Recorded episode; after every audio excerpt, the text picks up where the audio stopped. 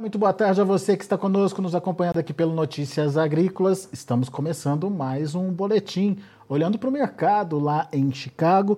Foi um dia é, de encerramento sem grandes oscilações. A gente está falando é, para a soja de variações entre o negativo de um pontinho até o positivo de pouquinho mais que dois pontos aí lá em Chicago. E da mesma forma o milho, um negativo de menos 2 ali para o setembro, até um positivo para o maio de dois pontos mais 25. Ou seja, depois de toda a oscilação que a gente viu acontecer ao longo da semana, final de semana está encerrando aí com o mercado praticamente estável. Vou conversar agora com o Fernando Pimentel, lá da AgroSecurity. Está aqui o Fernando com a gente já no vídeo. Seja bem-vindo, meu amigo. Obrigado por estar aqui com a gente mais uma vez no Notícias Agrícolas. Nos ajude a entender o que aconteceu com o mercado nessa reta final da semana aí, é, depois de bastante volatilidade, né, Fernando? Está encontrando um ponto de equilíbrio, na sua opinião? Não, eu acho que não. Acho que nós vamos continuar vendo volatilidade na semana que vem. Hoje é um dia atípico, talvez, considerando os últimos dias, né, Alexandre? Aliás, boa, boa tarde a todos aí, né? Eu, eu fui respondendo sua pergunta sem os protocolos de educação primeiro. Então, é, é, eu acredito que não é não é um ponto de equilíbrio, nem de estabilidade. Eu acho que nós estamos chegando numa sexta-feira, o mercado realizou ganhos. É, tivemos muita volatilidade nos últimos dias é, e eu acredito que o mercado vai continuar com muita volatilidade essa semana ainda que vem, porque o, as condições climáticas nos Estados Unidos não estão permitindo o andamento do plantio é, num ritmo normal, nós estamos com atraso aí em relação à média de cinco anos para o plantio de milho.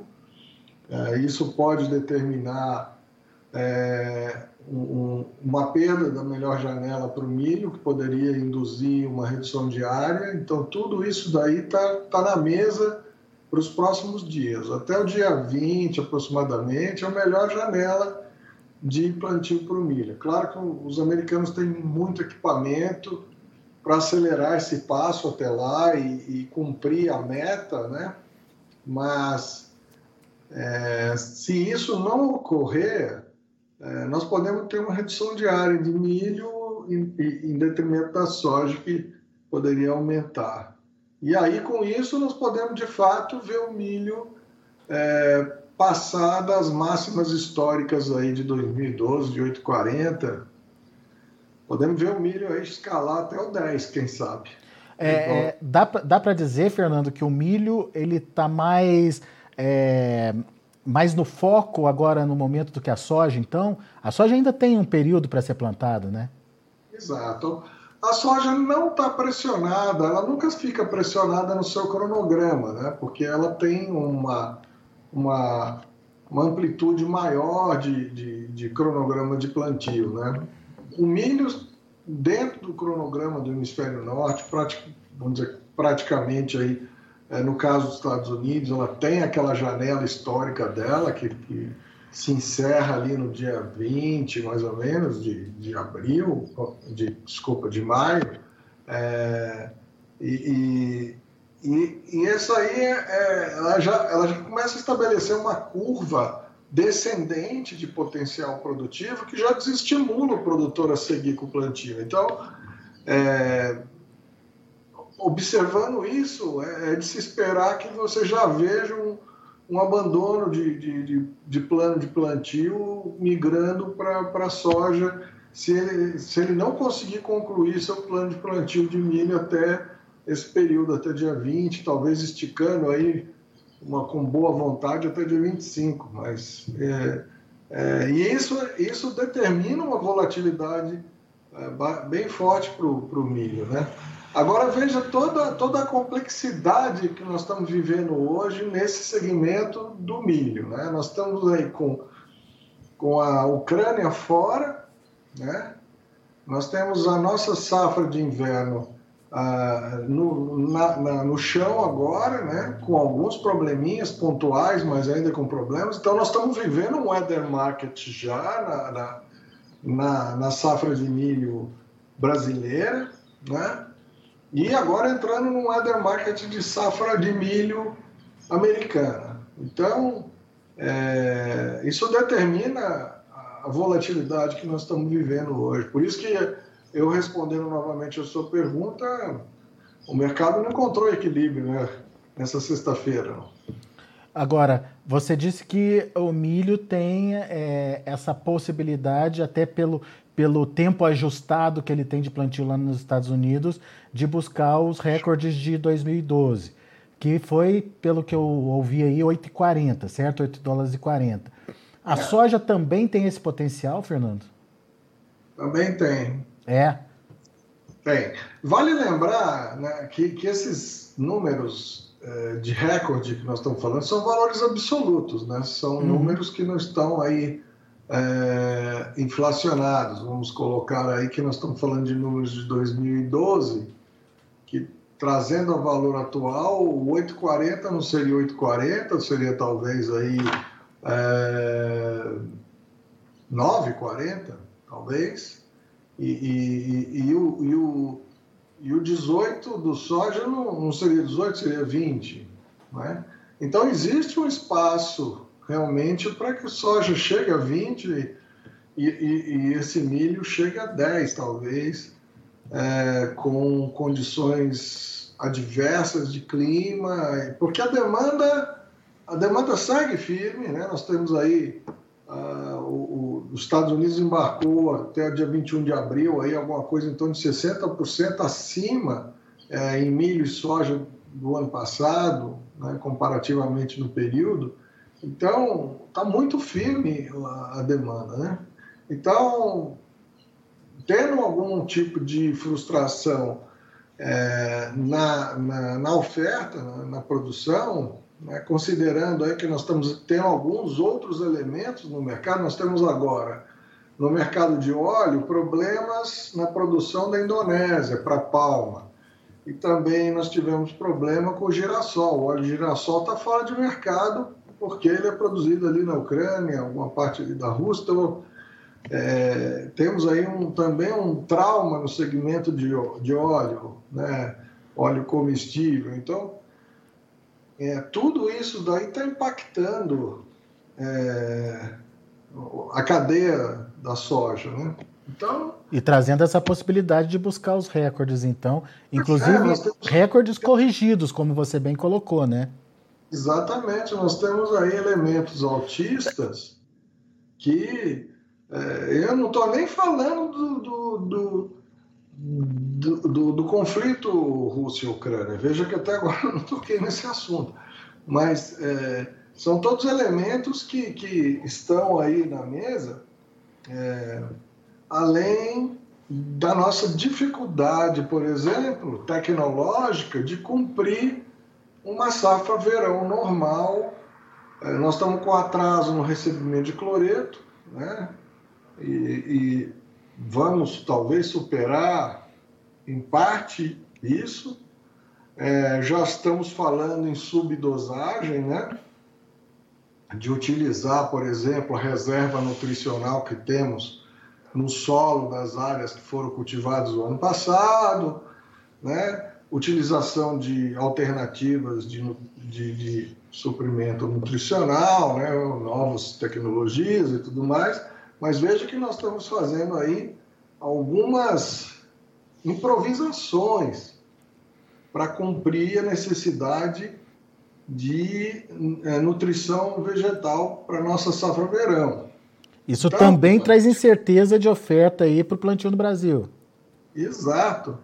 Nós não vamos ter problema para nitrogenado, pelo jeito, né? Pelo menos nisso no milho verão nós não vamos ter grande problema. Mas, mas por exemplo, para soja é, o cloreto vai ser restritivo. Então, é, o, o, fósforo também, mas o, o, cloreto tá, vai ser um pouco restritivo. Então, a gente, é, no que eu estou colocando aqui, o produtor talvez tenha dificuldade de expandir a área, né? Uhum. E talvez tenha dificuldade de manter um nível elevado de tecnologia nas suas lavouras. Então, tudo isso são elementos que podem aí tirar 5 milhões, 10 milhões de toneladas da nossa oferta né, de soja.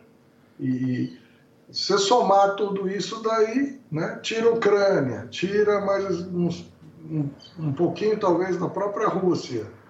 É, aí você tem é, problemas, pode ser que te, te, tenhamos que reduzir um pouco de área é, de milho nos Estados Unidos. Se tivermos aí uma quebrinha aqui, já está tendo algum sinal de perda no milho. Não é nada significativo ainda.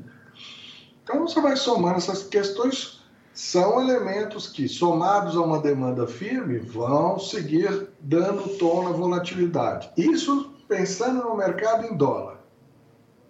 Aí, agora colocamos o câmbio na, na equação. Hum. Né? Vimos agora que deu uma canetada no, no Fed nos Estados Unidos subindo a taxa de juros, o dólar já veio de é, 4,60 para 5 dólares em uma questão de uma semana. Né? É. Então, nós estamos sujeitos a tudo, Alexandre. Muito bem. Agora, o, o, o Fernando, você tocou aí na questão da demanda que continua firme. Você tem alguma preocupação com o que está acontecendo na China em termos de, de lockdown e isso podendo influenciar no consumo deles? Olha, como foi no começo da pandemia, e eu vi alguns consultores falando que isso era um problema, que não sei o quê, eu falei. Em casa, no estádio de futebol, a pessoa faz as, as refeições que tem que fazer, não é? Então, eu não acredito nesse, nesse tipo de componente é, afetando a demanda, até porque no nosso mercado, por exemplo, os lockdowns de Xangai agora é, que vai ter parcial em Pequim. Em Pequim, na verdade, há uma restrição de circulação em alguns tipos de ambiente. É, pelo que eu li até agora, é, eu, não, eu não acredito que isso vai chegar a reduzir a demanda por soja ou, por, por, carne suína, o, o, o, frango, etc. O que, o que vai afetar mais na minha leitura é a atividade industrial, eventualmente, e o trânsito de containers que a gente está vendo.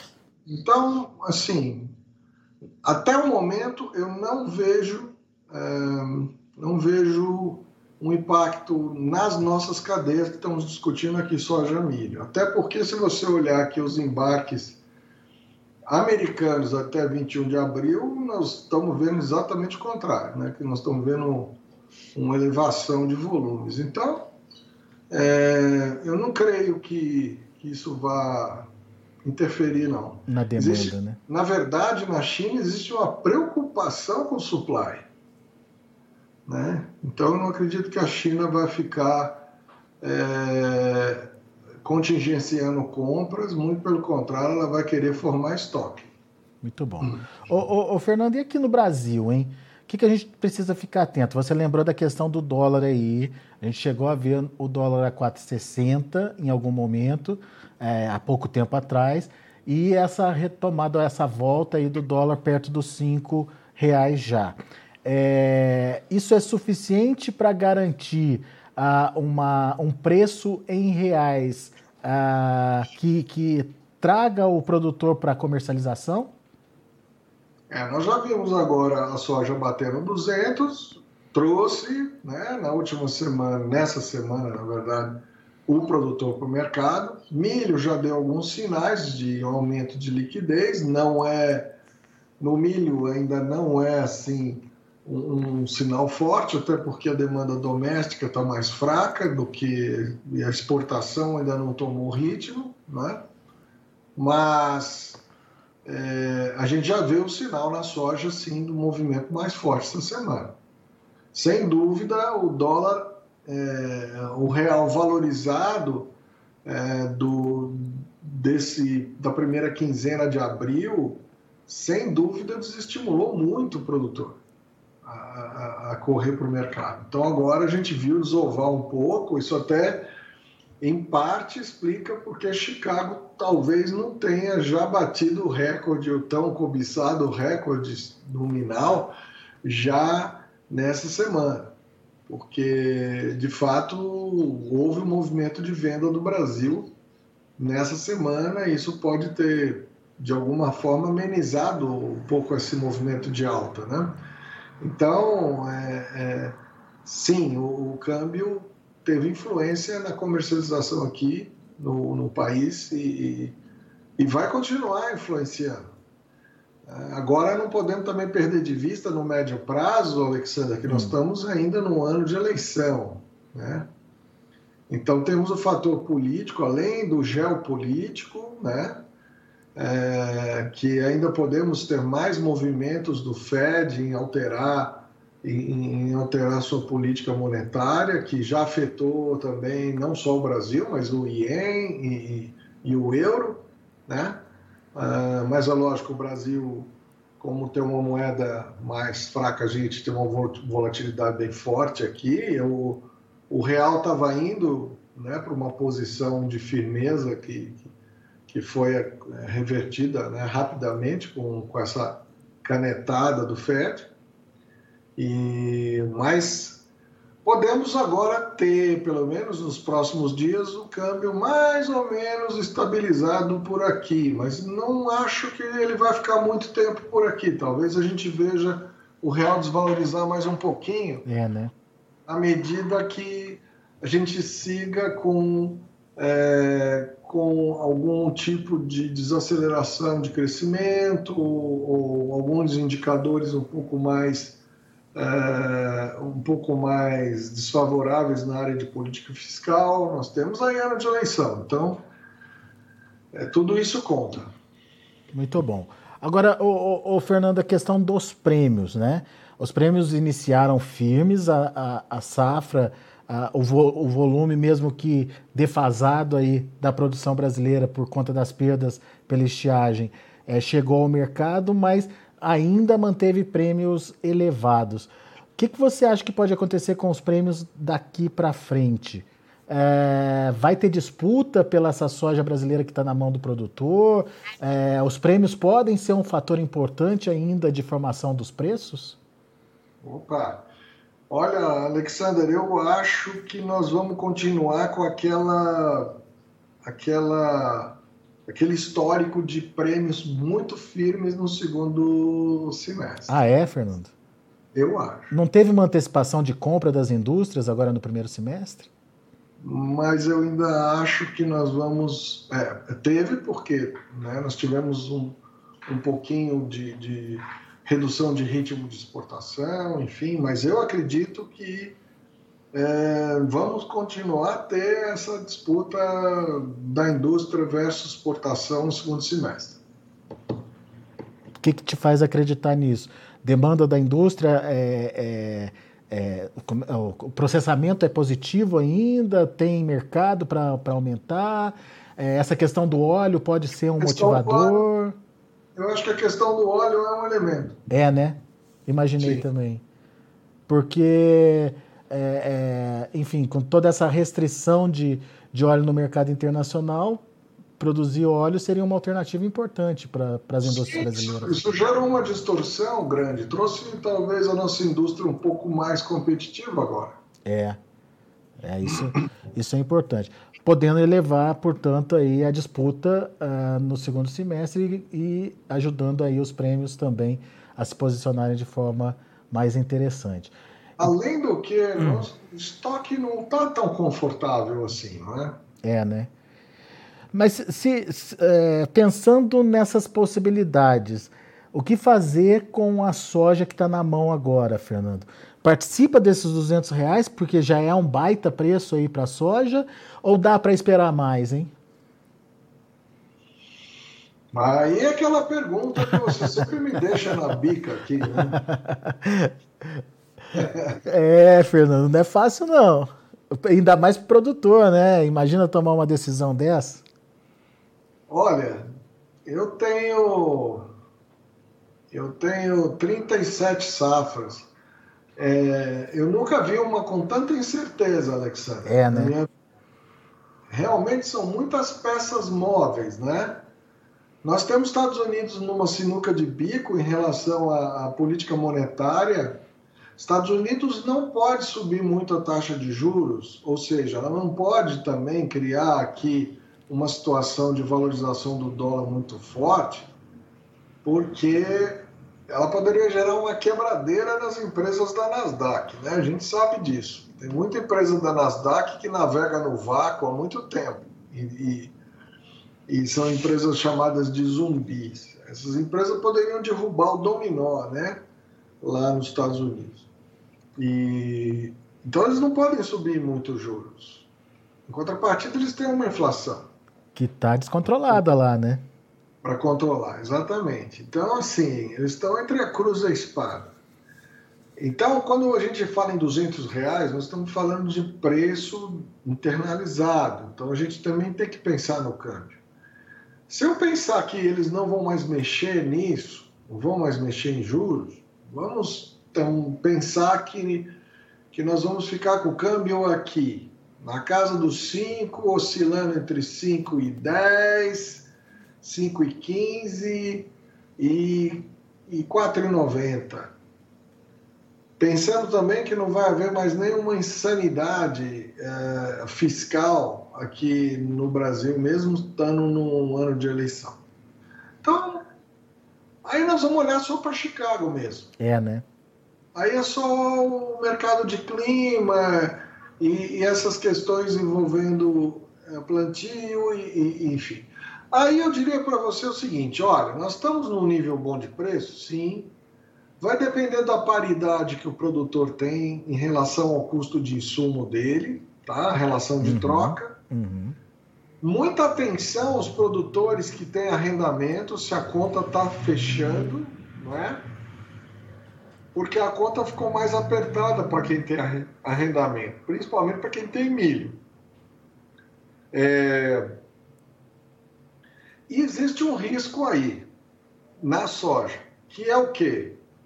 Vamos supor que é, o clima adverso para o milho nos Estados Unidos siga mais uns dias, talvez 10 dias, reduzindo obrigatoriamente a área de plantio de milho nos Estados Unidos, transferindo essa área para a soja. Nós vamos ver o milho bater nos 10, mas talvez nós vamos ver a soja vindo para 16,80, não é? Uhum.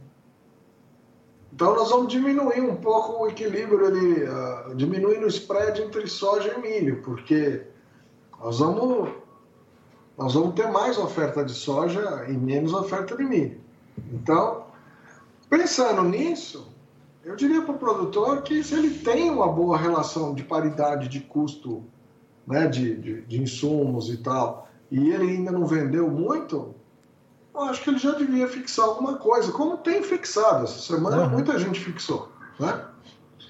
Então eu acho que é o momento de fazer alguma coisa para quem está atrasado na comercialização. Quem não fez nada deveria se mover sim, se já tem uma boa conta, né? se já, já comprou o insumo. Agora, se ele não comprou nada de insumo ainda, ele não tem nem sequer uma referência de custo, eu acho que ele deveria aguardar. É, eu, eu não, não recomendo que o produtor venda sem ter uma ideia do quanto está custando. Por quê? Porque pode ser que o dólar suba ainda mais e ele tem um insumo ainda mais caro e ele já fixou a venda com, com um câmbio diferente, entendeu? Uhum. Tem que ter então, segurança aí, né? Exato. Para que, quem não comprou insumo ainda, não fixou o câmbio do fertilizante, por exemplo, eu não, não, não recomendo vender a, a, soja descasado. Ah, eu vendo por 200 agora. Aí o Fed vai lá e mexe no juro de novo. E aí o dólar sobe para os 5,70 outra vez. Aí vai comprar o fertilizante ainda mais caro. Mas ele já vendeu a soja para 200 e o mercado já está 230. Aí ele vai ficar com aquela dor de cabeça, né? É, isso é, isso é uma grande verdade. Então, é, pensar, pensar bem, se planejar e fazer as contas da melhor forma, é, de forma que você não fique descoberto também, então, né? Quem, quem faz a troca, quem faz o barter, está fazendo isso automaticamente. Uhum. Né? Ele está comprando o insumo e está vendendo a soja, então ele não tem que pensar muito disso, ele está fazendo ali a relação. A relação, né? É. Agora, quem está comprando as coisas e vendendo separadamente, ele tem que tentar sincronizar um pouco a coisa para não ficar nessa, nessa descasamento de moeda, porque pode, nesse momento, é muito arriscado. É. Isso é importante o que o Fernando está falando. Você, produtor, fique atento, portanto, e é, faça seu melhor planejamento, faça sua melhor comercialização e aproveite ao vender, fazer aí a sua melhor relação de troca também para garantir a cobertura aí da sua venda. Fernando Pimentel, meu caro, muito obrigado pela sua participação mais uma vez conosco aqui no Notícias Agrícolas e volto sempre, Fernando. Sempre bom te ouvir. Um abraço aí, boa safra de inverno de milho aí para vocês. Valeu, abraço. Tá aí, Fernando Pimentel, AgroSecurity, aqui com a gente no Notícias Agrícolas. Vamos ver os preços de fechamento das negociações lá na Bolsa de Chicago. Você acompanha comigo agora na tela. Vamos lá. Maio, 17 dólares e 8 centos por bushel, subindo um pouquinho, 1 ponto mais 75. Julho, 0 a 0, 16,84. Agosto, alta de 2 pontos e meio a 16,35. Setembro, 15 dólares e 58, perdeu 1 ponto mais 25. Mercado sem um rumo definido, portanto, para a soja hoje lá na Bolsa de Chicago. Vamos ver o milho. Para maio, 8 dólares e 18, alta de 2,25. Para julho, 8 dólares e 13, é, sem, sem modificação. Esse milho tá, tá estranho. Esse horário aí não tá, não tá batendo, não. Mas, enfim, são os números que a gente tem nesse momento. Setembro, 7 dólares e 68, queda de 1,75. Para dezembro, 7,51. Vamos ver o trigo. É, para julho, 10,55, queda de 3 pontos. Para setembro, 10,58, queda de 26 pontos e meio. Para dezembro, 10,58 também, queda de 25 pontos. E para março, 10,57, queda de 24 pontos mais 75. A gente vai conferir direitinho esses números é, e caso tenha alguma, é, algum erro aí, a gente é, descarta esses números para vocês é, posteriormente, tá bom? Por enquanto, muito obrigado pela sua participação, pela sua audiência. A gente agradece muito a sua parceria aqui com a gente no Notícias Agrícolas. Notícias Agrícolas, 25 anos ao lado do produtor rural. Participe das nossas mídias sociais no Facebook Notícias Agrícolas, no Instagram, arroba Notícias Agrícolas e em nosso Twitter, arroba Notiagre. E para assistir todos os nossos vídeos, se inscreva no YouTube e na Twitch Notícias Agrícolas Oficial.